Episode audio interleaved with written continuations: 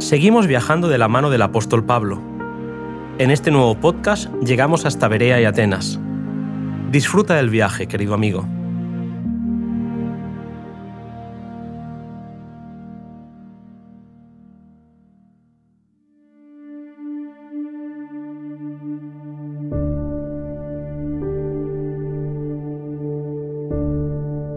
En Berea, Pablo encontró judíos que estaban dispuestos a investigar las verdades que enseñaba. La Biblia declara que al recibir la palabra, escudriñaban diariamente las escrituras para comprobar si estas cosas eran así. Se mostraron dispuestos a investigar la verdad de las enseñanzas presentadas por los apóstoles en relación al Mesías. Si en las escenas finales de la historia, aquellos a quienes se proclaman las verdades probatorias siguieran el ejemplo de los bereanos, escudriñando diariamente las escrituras, comparando con la palabra de Dios los mensajes que se les dan, habría un gran número de leales a los preceptos de la ley de Dios, donde ahora hay comparativamente pocos. Pero cuando las verdades impopulares de la Biblia se presentan, muchos se niegan a hacer esta investigación.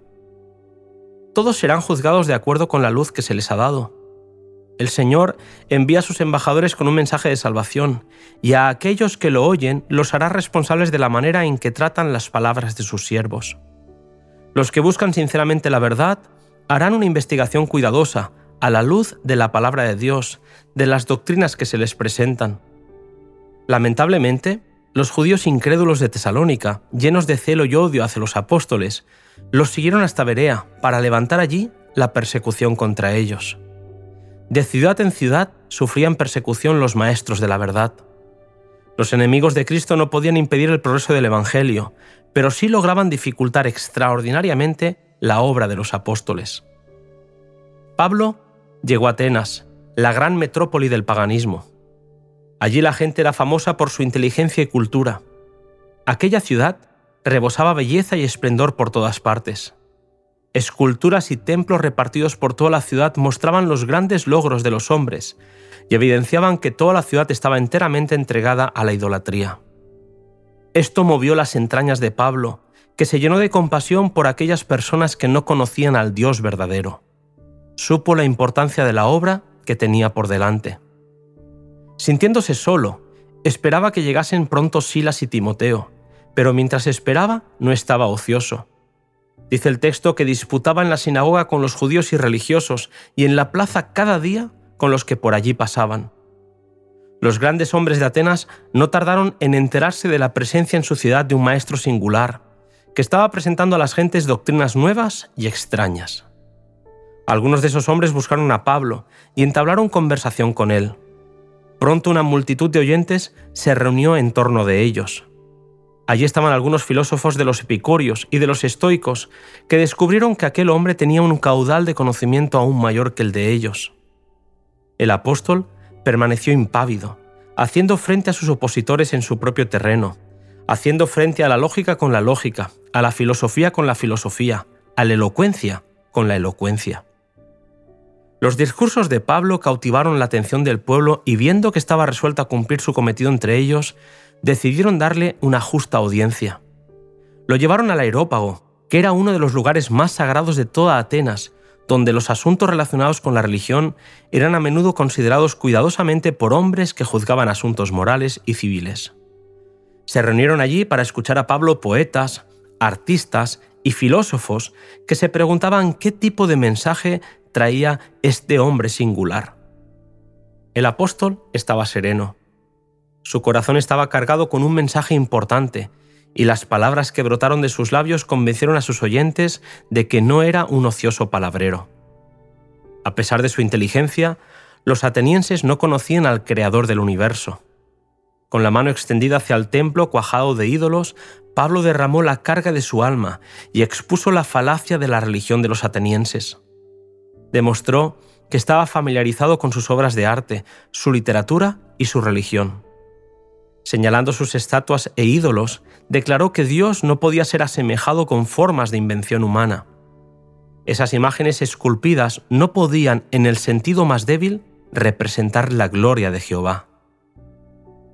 El Dios no conocido a quien ahora les declaraba no dependía del hombre, ni necesitaba que las manos humanas añadiesen nada a su poder y gloria. Con fervor y lógica, Pablo expuso los atributos del Dios verdadero. Declaró que Dios no hace distinción de castas o clases, sino que de una sangre ha hecho todo el linaje de los hombres para que habitasen sobre toda la faz de la tierra. Luego, el apóstol mostró cómo, a través de todo el trato de Dios con el hombre, su propósito de misericordia y gracia corre como un hilo de oro.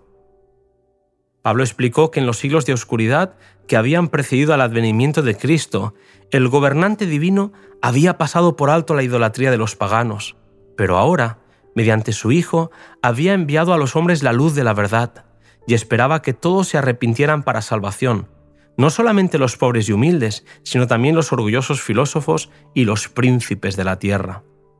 Entonces dijo, por cuanto ha establecido un día en el cual ha de juzgar al mundo con justicia, por aquel varón al cual determinó, dando fe a todos con haberle levantado de los muertos. Al hablar Pablo de la resurrección de los muertos, unos se burlaban y otros decían, ¿te oiremos acerca de esto otra vez? Así terminó el discurso y la labor de Pablo en Atenas, corazón de la cultura pagana. Los atenienses decidieron aferrarse a la idolatría apartándose de la luz de la religión verdadera. Aunque las palabras de Pablo produjeron convicción en algunas mentes, no quisieron humillarse para reconocer a Dios y aceptar el plan de la salvación. Ninguna elocuencia de palabras, ni fuerza de argumentos puede convertir al pecador. Solo el poder de Dios puede aplicar la verdad al corazón.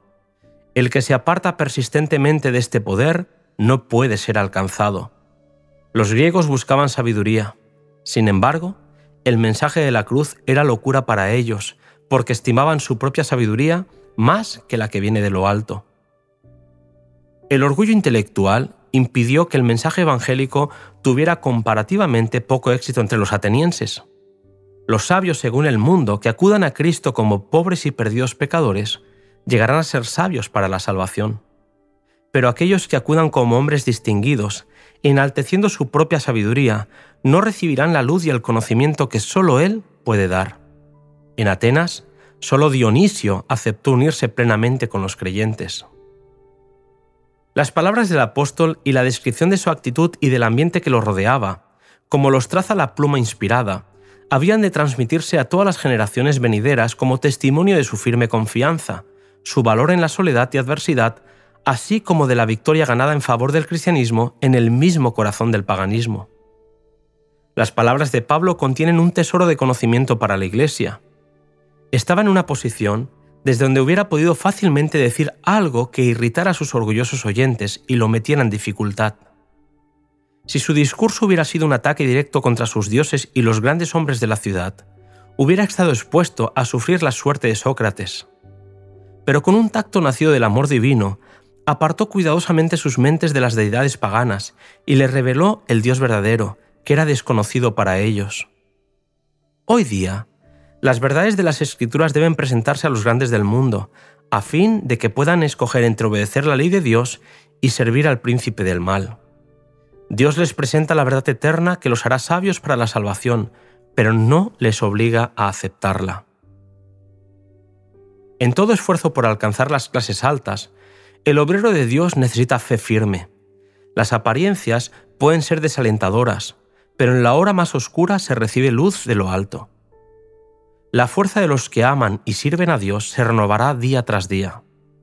No debe haber desaliento en relación con el servicio de Dios. La fe de los obreros consagrados ha de soportar todas las pruebas a que tenga que hacer frente. Dios puede y quiere conceder a sus siervos toda la fuerza que necesitan y darles la sabiduría que sus variadas necesidades demanden. Él hará más que cumplir las más altas expectativas de los que confían en Él.